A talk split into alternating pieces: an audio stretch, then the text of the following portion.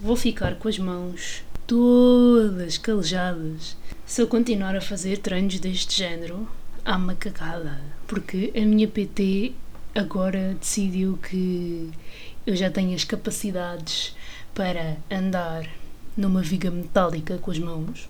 E ela tem razão, porque aquilo, além de ser super desafiante, o que vai de acordo com a minha personalidade, é bué fixe de se fazer. Eu sinto-me uma criança quando estou a treinar com ela, porque ela puxa bué pelos meus limites. E isso é bué da bom, porque ajuda-me a desconstruir a ideia que tenho dos meus próprios limites e das minhas capacidades, porque hum, tendo crescido com imensa gente à minha volta a desvalorizar o meu potencial por causa do excesso de peso e por causa do tipo de corpo, é muito bom chegar aos 23, estar a quebrar barreiras e fazer cenas que eu jamais me imaginaria a fazer. Portanto, daqui adiante, se tu me encontrares num parque infantil a fazer macacadas uh, naquelas barras só porque sim, uh, devo à minha PT. Portanto, publiquei um livro, né? Já estás a saber, e se não sabes, bem-vindo ou bem-vinda à vida de Line. Finalmente publiquei um fucking livro, oh my god, e vai fazer o quê? Um mês? No dia 1, desde que eu disponibilizei o livro para compra, e eu ainda não acredito que publiquei um livro. Juro que não. E eu acho que este silêncio denuncia-me à brava, porque são muitos anos a querer isto. Mas antes de me desenvolver, saudações ao vinte do podcast. Como é que tu estás desde a última vez em que nos encontramos? O meu nome é Caroline Ramos, hoje é dia 24 de janeiro de 2022, são de momento 15 e 33 e seja bem-vindo ou bem-vinda a mais um episódio do Congresso Botânico, podcast para o qual eu sempre me esqueço da introdução. Mas está-se bem, tive que parar durante uns 10 segundos, olhar para o ecrã do computador e pensar: calma, Carol, tu consegues.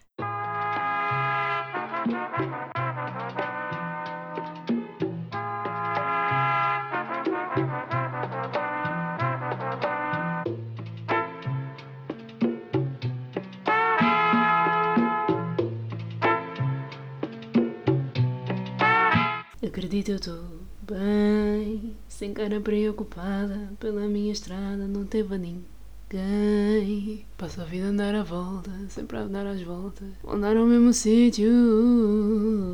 Podia acabar a estrada que eu amava sempre que eu já vi. Eu cantei tudo errado. Oh my god. Além de ser podcaster, blogger, estudante de arquitetura e pintar aí uns quadros ou outros, também publiquei um livro Diálogos que nunca tive. Uau! Nunca pensei que isto fosse acontecer tão cedo. Tudo começou às 10. Eu estou farta de contar esta história, mas nunca me canso. Tudo começou às 10. Quando eu tive a minha primeiríssima paixoneta a sério. Claro que antes disso, né? Eu já, sem querer querendo, tinha descoberto a minha tendência para o poliamor e para quem não está familiarizado com o termo poliamorosidade é a tendência que certas pessoas têm para gostar de duas ou três pessoas ou mais ao mesmo tempo, sem qualquer tipo de distinção. Ou seja, eu posso ter interesse numa pessoa aqui, mas ao mesmo tempo posso ter um interesse por outra pessoa ali, e isso não fazer com que ambos os interesses se anulem. Pelo contrário, até dá para fantasias muito interessantes. Mas quando eu tinha o quê? 8, 9 anos, um pouco antes, eu tive duas crushes na escola. Uh, pelos rapazinhos que pareciam ser os mais bonitos da escola, e se formos a ver fotos deles hoje em dia, aposto que só um deles é que permaneceu com a beleza, porque o outro, enfim, faz parte. E depois passei para o quinto ano, e quando eu passei para o quinto ano, claro, menininhos bonitinhos, muito simpáticos, muito inteligentes. Hum, ali, claro que a poliamorosidade continuou, só que houve um rapaz em específico que me chamou bem a atenção. E eu não sei se ele vai ouvir isto, porque eu e ele damos-nos super bem hoje em dia e eu não sei até que ponto é que ele consome o meu podcast. E se consumires, olá. Não vou dizer o teu nome porque tu vais saber que és tu. Pelo menos se não fores tu a ouvir, é a tua namorada. Olá para ti também, namorada do dito cujo. E ah, eu fui para o quinto ano e cruzei-me com este rapaz e fiquei apaixonadíssima por ele juro, ao ponto de chegar a casa um dia, não sei especificar se foi ao início, se foi no meio, se foi no fim. Eu só sei que eu cheguei a casa. Eu peguei num dos meus cadernos A4 porque eu na altura comecei a desenvolver esta minha cena da escrita, por isso é que tudo começou aos 10. Tudo começou aos 10 por causa desta rica paixoneta que eu tive, que depois viveu paralela à minha crush pelo Justin Bieber, o que fez de mim uma belieber muito dedicada durante uns 3 anos, ao ponto de eu escrever fanfics e a desenvolver a minha escrita através delas. Portanto, eu não me arrependo nada de ter sido fã do Justin Bieber porque valeu-me conhecer pessoas fantásticas, uma delas que já conheço há quase 10 anos e de quem acompanhei a vida praticamente toda ao longo destes 10 anos, sendo uma troca mútua. Uh, valeu-me encontrar a escrita, valeu-me desenvolvê-la, valeu-me criar um blog e, por consequência, um podcast, redes, enfim, toda uma panóplia, só porque tive uma crush pelo Justin Bieber e tive uma paixoneta de 5 anos por este rapaz, que me inspirou a escrever poemas num caderno A4 durante horas. Eu só sei que eu escrevi daquilo que eu me lembro, porque acontece sempre no mesmo sítio, é sempre na cozinha, com o sol a bater-me o rosto. Eh, eu pego numa caneta, pego num caderno e lá vou eu toda lançá-la escrever. Escrever, escrever, escrever, escrever, e escrevo, e escrevo, e escrevo. E foi ali que eu descobri a poesia escrevi poemas, tanto que eu depois editei no Word, imprimi em A5, frente e verso, com uma capa toda catita, com a minha foto no fim, com o meu nome já a denunciar, olha para mim, futura escritora. E tenho isso até hoje, mas não sei onde. Não sei se debaixo da cama, com os outros papéis, ou se por aí alguns nas estantes. Eu só sei que eu guardei aquilo com uma convicção de que um dia eu iria publicar um livro de poesia ou sobre amor ou whatever. E eu já falei disto aqui imensas vezes e é uma coisa que eu estou a trabalhar na terapia, mas quando eu era miúda eu era muito, muito ingênua. Eu acho que quase toda a gente da infância é bastante ingênuo no que tange ao amor. E eu não sei porque é que sempre que eu estou a gravar, mas eu faço esta voz super mono, monocromática, não diria, porque eu sei até, eu sei expressar-me bastante bem. mas faço este tom de voz super baixinho, super calmo, super. Está tudo bem, eu não tenho ansiedade e o meu cérebro não fica aqui com macaquinhos a toda a hora.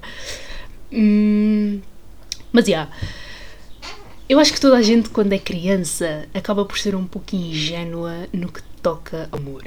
Muito pelo conteúdo que, com o qual crescemos, não é? Disney, tanto das princesas, como aquelas séries onde apareciam Ana Montana, Selena Gomez, etc. Uh, e só faço estas referências Zack and Cody, se bem que aquilo era mais comédia do que propriamente romance. Mas, olha, por esses dois também tive grande crush durante um ou dois anos. Oh my god. Agora lembro-me de tanta cena. Ao ponto de eu ter pintado o meu quarto de azul e laranja, porque eram as cores favoritas dos gêmeos. Se não me engano, acho que hum, o laranja era do Cody e o azul era do Zack. Se que não é bem este. Ou é? Cody... Não, calma, agora estou bem confusa. Dylan, era do Dylan e do Cole. Exatamente. Uh, o laranja era do Cole e o azul era do Dylan. E eu, toda fanática, pedi ao meu pai para me pintar o quarto de azul e laranja, só porque sim. E depois, quando eu descobri o, o Bieber, eu pintei o quarto de roxo, porque roxo era a cor favorita do, do Bieber. E isso leva-me. Agora está-me a meter a pensar para caraças, porque quantas. E agora veio-me outro pensamento: caraças, isto aqui é. Estás a ver aqueles separadores do Google que ficam abertos eternamente porque tu entras num hiperlink que te vai dar a outras páginas. É assim como o cérebro funciona. Porque, ao ter falado destas cores com as quais pintei o meu quarto por causa de uma idolatração, isto fez-me pensar na quantidade de coisas que eu já devo ter feito ou que eu já devo ter adotado, assumindo ser da minha personalidade e do meu gosto, só para poder encaixar com os outros. Isto é muito problemático. E isto vai ao encontro de uma frase que os meus terapeutas têm na parede que é Quantas pessoas foste até chegares a ti? Eu fui imensa gente. Porra, eu fui todos os ídolos que eu segui ao longo da minha infância, eu fui todas as paixonetas que tive, todas as aquelas mudanças, não é? Todas aquelas Ai, agora não me vem a palavra. Todas aquelas ofertas, oferendas que eu andei a fazer às pessoas para ver se as conseguia conquistar. Toda aquela sombra que eu fui metendo na minha intensidade, ao ponto de chegar à pessoa que sou hoje. Eu estou a desconstruir a maneira como sinto, eu estou a desconstruir o conceito de amor, porque voltando à parte da ingenuidade, todos nós já fomos ingênuos em criança, não é? Há pessoas que perpetuam esse estado de, de estar, uh, ou de ser, não sei, depende. E hum, há pessoas como eu que, de tanto terem paixonetas ao longo da vida, porque perdem o foco daquilo que é essencial ou nunca souberam ao certo o que, é que era o foco, certo? E o foco, obviamente, que somos nós. Sou a bué clichê, mas é esse o foco. O foco somos nós, a nossa vida, as nossas paixões, os nossos gostos, as nossas aptidões, os nossos objetivos. O foco somos nós. E eu, durante muito tempo, e ainda faço um pouco disso, por isso é que estou a fazer terapia, mas eu ainda tendo um pouco a alterar certas coisas na minha personalidade, ou pelo menos não mostrá-las na totalidade, para poder encaixar com alguém. E nos últimos dias, esse jogo, não é? Essa cena tem sido um pouco hum, conflituosa porque durante muito tempo, daquilo que me lembro da minha adolescência até há dois anos, dois ou três, há certas coisas, há certos gatilhos que são óbvios, não é? E há certas atitudes que também denunciam logo quando é que algo vai terminar ou quando é que algo nunca existiu sequer. Às vezes é o facto de eu mandar super testamentos e as pessoas responderem com uma frase e eu desculpar constantemente o desaparecimento das pessoas ou o tempo em que elas levam a responder. Isto, claro, respeitando a rotina e a vida de cada um. Depois eram as, os shutdowns para os convites, as tampas, o deixar pendurado e depois arranjarem uma desculpa esfarrapada de ah, desculpa, mas eu tive que ir parar ao centro de saúde e não consegui avisar. Cenas desse género. Ou eu ir aos sítios de encontro e pronto, as pessoas nem sequer se darem o trabalho de dizerem o que é que se passou, ou nem sequer responderem à mensagem do olha, vai acontecer, e depois dizerem que sim e depois não aparecerem. Já me aconteceu imensa coisa. Uh, e consoante essas vivências né, foram passando pela minha vida, eu fui-me transformando numa pessoa que começou a desacreditar no amor. Então torna-se. E depois eu sinto as coisas de maneira muito intensa. Eu sou assim para tudo. Se é para me estressar, eu estresso-me. Se é para chorar, eu choro. Se é para rir, eu rio, até ter dores de barriga. Se for para gostar de alguém, eu gosto. Mas também se for para ter rancor, minha nossa, é horroroso. Então, consoante eu fui saindo desse campo da ingenuidade eu fui desacreditando muito no amor. E isso é um pouco problemático porque desacreditar no amor implica que eu tenha desacreditado nas minhas capacidades, que eu tenha desacreditado no fluxo da vida, que eu tenha desacreditado de que faz tudo parte, não é? É tudo um processo, é tudo a vida. Mas acima de tudo, eu de certa maneira retirei de mim as responsabilidades de construir a minha própria felicidade, não é? Porque depositei e deposito ainda esta expectativa de que o outro há daqui estar para me salvar. E aí vêm as sirenes das ambulâncias para participar do episódio 37. Esse descrédito uh, foi muito e continua a ser muito apoiado pela minha escrita. O que começou por ser uma escrita muito amorosa, muito fofinha, muito vai dar tudo certo, tornou-se numa escrita muito crua, muito. como é que eu ia dizer? Além de crua muito crua, muito real, muito amarga. Eu acho que a palavra amarga encaixa super bem com o Diálogos que Nunca Tive. Porque o Diálogos que Nunca Tive é uma coletânea de textos que eu escrevi de 2019 até há pouco tempo para duas pessoas a quem eu dei aquele bastãozinho para me destruírem completamente, porque eles também só me destruíram porque eu deixei que as minhas ilusões e que as minhas expectativas tomassem conta de mim. Mas a responsabilidade é para os dois lados, porque eles escolheram ir-se embora, escolheram deixar-me pendurá-la, escolheram tratar-me como trataram e eu deixei simplesmente porque estava naquela esperança de que ah, eles vão mudar, ah, vai ser diferente amanhã, ah, se eu demonstrar o meu apreço, se eu estiver sempre aqui, se eu mandar mensagem, se eu ligar, se calhar, se calhar, quem sabe, quem sabe, eles considerem então sempre foi isto, sempre foi esta batalha de, como diz o meu terapeuta, andar às voltas em torno de uma cadeira, quando eu posso simplesmente sentar-me na cadeira e estar só ali. Eu nunca soube fazer isto porque, como bem relatei há uns minutos, desde os meus 7, 8 anos que eu tenho crushes por eh, pessoas, que eu tenho paixonetas, que eu vivo intensamente o amor, um, embora, embora ele se tenha transformado. E claro que a explicação para toda esta busca incessante vem de questões lá para trás da minha formatação enquanto pessoa. Por isso é que eu faço terapia. Mas eu, desde os 7, 8 anos, que tenho paixões. Não é? Que gosto de pessoas, que estou sempre naquela de ah, eu quero, eu quero, eu quero. Então eu não sei o que é não querer. É muito estranho. Tanto que quando eu às vezes estou naquele período de três semanas, um mês, às vezes dois, sem qualquer interesse amoroso, eu começo a bater mal da cabeça porque parece que alguma coisa está a faltar, estás a ver?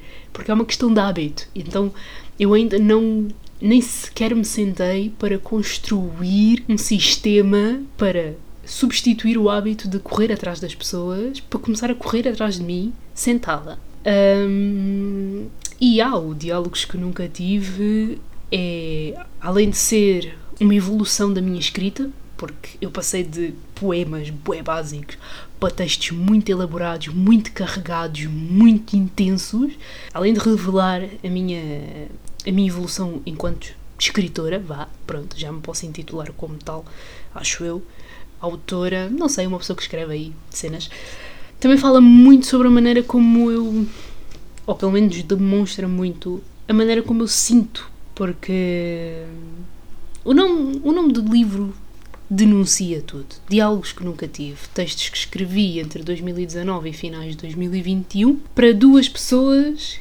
que saíram da minha vida e que e para as quais eu nunca cheguei a dizer cenas que acabei por escrever. Pessoas que me magoaram, me fizeram mal e das quais eu retirei uma certa responsabilidade por sempre ter achado que eles basavam por minha causa ora porque eu não tinha valor suficiente, ora porque eu não tinha algo que eles pudessem querer e que eu não poderia oferecer, ora porque fui muito intensa, ora porque ofereci demais. Claro que tudo isso influencia, não é?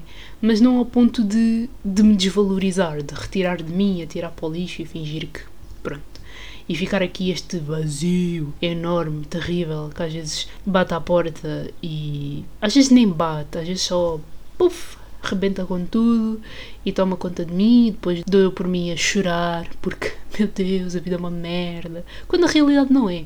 E depois tenho que fazer aqueles lembretes de calma, tu és uma miúda super inteligente, bonita, tens os teus projetos, tens o blog, tens o podcast, pintas, estás a estudar arquitetura, estás a fazer mestrado, estás a trabalhar, estás a conhecer pessoas, boa da fixe, tens um livro publicado. Portanto, respira fundo.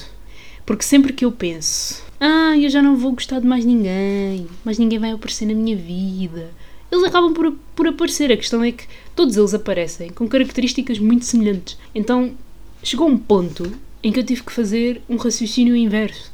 Se calhar a culpa não é destas pessoas, porque elas existem, independentemente de eu as querer ou não. Se calhar eu é que deveria mudar um pouco, mudar de estratégia. Se calhar em vez de escrever testamentos às quatro da manhã com um caráter super semelhante aos textos do livro que publiquei, se calhar deveria escrever para o Word e publicar, não é? Um livro. Alguém, alguns, há de se identificar. E foi muito por aí que eu peguei em textos que jamais pensei que mostraria, mostraria a alguém e transformei num mini livro de, sei lá, 80 páginas. Porque eu precisava de libertar isto. Eu precisava de libertar e estava-me a começar a fazer comichão ter estes textos guardados com esta qualidade toda. E eu, né, o meu cérebro super viciado por já saber de cor, de trás para a frente e de frente para trás, todas as histórias que me inspiraram a escrever estes, estes textos. Agora é o momento de fazer uma pausa porque um amigo meu chegou. Uau! Um episódio partido em dois. Continuando, posso então dizer que a concepção de diálogos que nunca tive serviu-me de terapia antes de eu enverdar pelo caminho da real psicoterapia. Há alguns textos que eu já tinha escritos e, que, e aos quais acrescentei ou retirei alguma coisa quando eu comecei a fazer terapia, uh, efetivamente, porque vieram ao de cima muitas reflexões, vieram ao de cima muitas verdades sobre mim, acerca das quais eu não fazia a mínima ideia e que me ajudaram a compreender porque é que eu sempre fiz certas escolhas ou porque é que eu continuo a fazer certas escolhas. E mesmo estes textos, quando eu os releio, embora com pouca paciência, porque lá está, o meu cérebro ainda está muito dentro deste universo, então fica assim um bocadinho difícil de ter um discernimento, um pouco sem julgamento ou um pouco sem. Uh, sempre a mesma coisa. Mas quando eu releio alguns textos, é impossível eu não pensar na quantidade de erros erros, erros não diria, na quantidade de escolhas que eu poderia ter evitado, no que é que eu poderia ter feito de diferente. E ajuda-me, é, é um objeto físico que me ajuda a tomar melhores decisões nos tempos que correm. Portanto, sim, estas situações magoaram-me imenso, deram-me muita ansiedade, fizeram-me questionar todo o meu valor, mas inspiraram-me a cumprir com um dos sonhos que eu sempre tive que é o de escrever e publicar livros. Eu tenho um romance em, em construção que eu deixei pendurado porque porque sentia que precisava de viver experiências para lhe dar continuidade. A questão é que eu tenho uma coisa muito poderosa que se chama imaginação e de lá para cá também já vivi algumas coisitas que me, que me podem ajudar a seguir uma linha de raciocínio mais realista ou então entrar para o buraco que eu tanto adoro explorar, que é o da imaginação, que é o da concepção. Porque eu tenho mesmo jeito para isso, eu tenho jeito para pegar numa cena real e transformá-la, seja através de uma hipérbole, hiperbolamente, ah, hiperbelicamente, estou aqui a inventar, seja de uma maneira exagerada, seja de uma maneira mais pés no chão. Portanto, só tenho a agradecer mesmo a estas duas pessoas que me inspiraram. Duas não, bem, umas quatro ou cinco que me inspiraram, mas principalmente aquelas duas que tiveram um papel muito importante na minha transformação e nesta minha busca, ou pelo menos neste ganho de consciência que eu adquiri acerca de mim mesma. Porque foi depois da segunda situação que eu pensei para mim, eu preciso de fazer terapia porque eu não sei relacionar-me com pessoas. E é com a terapia que eu tenho descoberto porque que eu não me consigo relacionar com pessoas e como é que eu me posso mudar. Portanto, não é o facto de eu correr atrás das pessoas, é o facto de eu correr atrás das pessoas. Porque não há, não creio que haja algum problema em eu querer relacionar-me com outros seres humanos. O problema é o modo como eu o faço ou qual é a minha intenção. Porque se eu for em modo de desespero, nunca mais me vou esquecer desta analogia que o meu terapeuta fez nas minhas primeiras sessões. Nem foi quanto a mim, mas a outra pessoa, mas nunca mais me esqueço. Existem duas maneiras de se fazer uma abordagem a uma pessoa. Imaginemos que a outra pessoa é um pombo e nós somos um cão, bebê, super entusiasmado com a vida e queremos explorar tudo. Se nós formos a correr em direção ao pombo, o pombo vai nos ver como uma ameaça e o pombo vai-se embora. Mas se nós soubermos chegar ao pé do pombo, talvez ele não fuja. Portanto, é sobre a nossa, é sobre a minha postura, é sobre a minha intenção, é sobre a minha maneira de estar. Este livro ajudou-me a ter muita consciência e apesar de eu ainda ter muita coisa para, para aprender e para desconstruir, hei de sempre ter muita coisa para aprender e para desconstruir. Eu ainda só tenho 23 anos. Está cá, está cá, é lindíssimo, é muito pequenino, mas de todas as pessoas que já leram, todas elas dizem que é muito poderoso e Epá, estou só a usar o que. uma das coisas que tenho de melhor, que é o dom da palavra e o dom do sentir, porque nem toda a gente sabe sentir, nem toda a gente sente. E eu sinto, e muitas vezes já me senti pessimamente.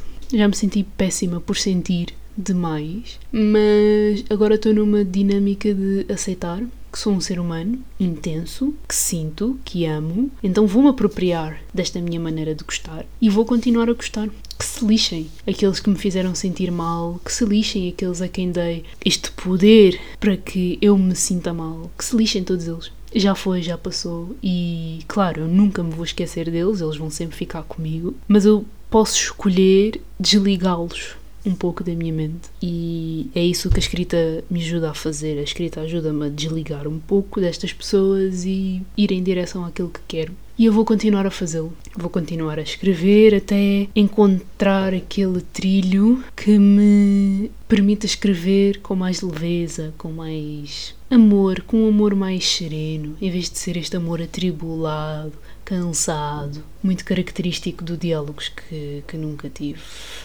Um dia destes hei de, de te ler e de desconstruir um dos textos. Tenho de escolher qual deles, porque eu gosto de todos. Eu gosto de todos, mas há aqui um em particular que, que mexeu muito comigo na altura em que o escrevi. Uma coisa que eu costumo dizer é que as pessoas que o lerem provavelmente vão se identificar com uma palavra ou com outra, hão chorar, uh, tal como eu chorei a escrever alguns, claro que por motivos diferentes, mas mas, mas sim, é, é muito disso. Publiquei um livro, estou muito orgulhosa de mim, estou muito contente, embora ainda não acredite que eu tenho o livro publicado. Quando ele chegou cá à casa fiquei bem entusiasmada, muito, muito entusiasmada mesmo. E sinceramente espero que as pessoas adiram e que as pessoas leiam e que as pessoas façam uma viagem, mesmo que nunca tenham passado por uma situação deste género, que percebam que estas coisas acontecem e que o amor destrói tanto quanto o ódio, se for necessário. Eu sinto que já estive mesmo perto de um abismo, mas nunca saltei, nunca mergulhei nessa escuridão a 100% porque de um modo ou de outro consegui valorizar o que tenho de melhor à minha volta e cada vez mais tenho feito isso, o que é muito importante para conseguir eh, desconectar-me desta necessidade de querer estar com alguém quando posso estar comigo, não é? Opa! Ando a evitar este confronto porque só eu sei porque é que escrevo textos desta índole. Ando a evitar reconhecer a nossa situação por meio de palavras, pois estou em negação. Não é possível que as coisas tenham estagnado sem antes terem arrancado.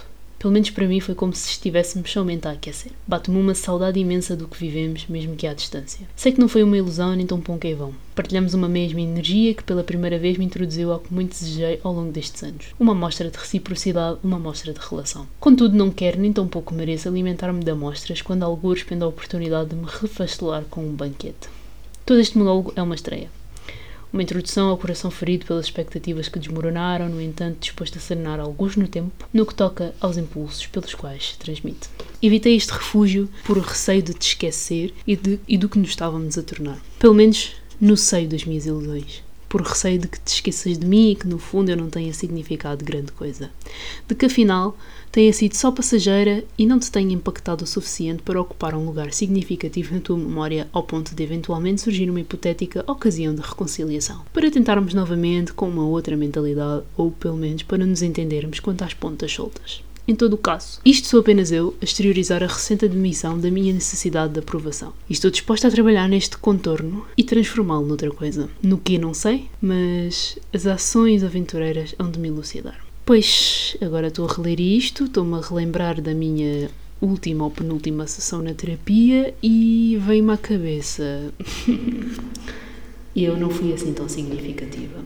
Mas é bom imaginar às vezes. É bom criar expectativas, às vezes é bom sonhar, mas não demais. Não sei o que mais dizer sobre este pequenote. Acho que se começar a falar demais acabo por revelar tudo o que ele tem dentro. Então fica o convite para hum, comprares o livro, leres, dares uma opinião. Eu estou a considerar uh, criar a versão e-book, mas demanda tempo e nos próximos dias tenho de me dedicar a projeto, porque vou ter exame, então tenho de ver como é que vou gerir essa questão do e-book, mas por enquanto temos a versão física para perpetuar toda esta relação livros, pessoas, toque, cheiro. E também é pequenote, então com certeza arranjas um espacinho para ele na tua estante. Eu vou deixar o link aqui na descrição. Eu estou com o tomzinho baixinho porque esta hora faz muito mais eco do que durante o dia. E, como sempre, eu não quero que os meus vizinhos me ouçam, embora eles com certeza estejam a ouvir assim um, um som abafado. Se forem muito cuscos, devem estar com um copo encostado à parede, se é que isso resulta. Mas espero que tenhas gostado. Espero que eu tenha esclarecido um pouquinho desta questão do livro, mas basicamente e fazendo uma ponte com um dos episódios que publiquei o ano passado sobre estar a escrever um livro. Não era este livro que eu estava a escrever, era o tal romance, mas o efeito acabou por ser o mesmo. É? Em um ano ou em menos de um ano publiquei um livro e estou mesmo muito contente com esta, com esta etapa. Já estou a pensar noutro, além do romance. Vamos ver como é que se desenrola ao longo de 2022, porque eu em 2021 praticamente não escrevi goals nenhums no papel. A vida simplesmente aconteceu e aconteceu de uma maneira muito melhor do que eu estava à espera. Portanto, eu para 2022 quero seguir o mesmo fluxo, mas com outra postura. Não quero estar aqui a escrever planos ou. Por acaso, até quero escrever sobre metas no meu blog, inspirado numa publicação da Inês Martins, do Bobby Pins. Em caso de curiosidade, vou deixar aqui também o link da publicação em questão. Quero escrever sobre estas metas, mas de resto, vou deixar acontecer, simplesmente. Espero que tenhas gostado. Qualquer feedback que queiras dar, vou deixar também aqui o meu Insta. Se quiseres comprar o livro, o link também vai estar aqui em baixo. Espero que tenhas uma boa semana. Beijinhos e abraços. Vemo-nos por aí.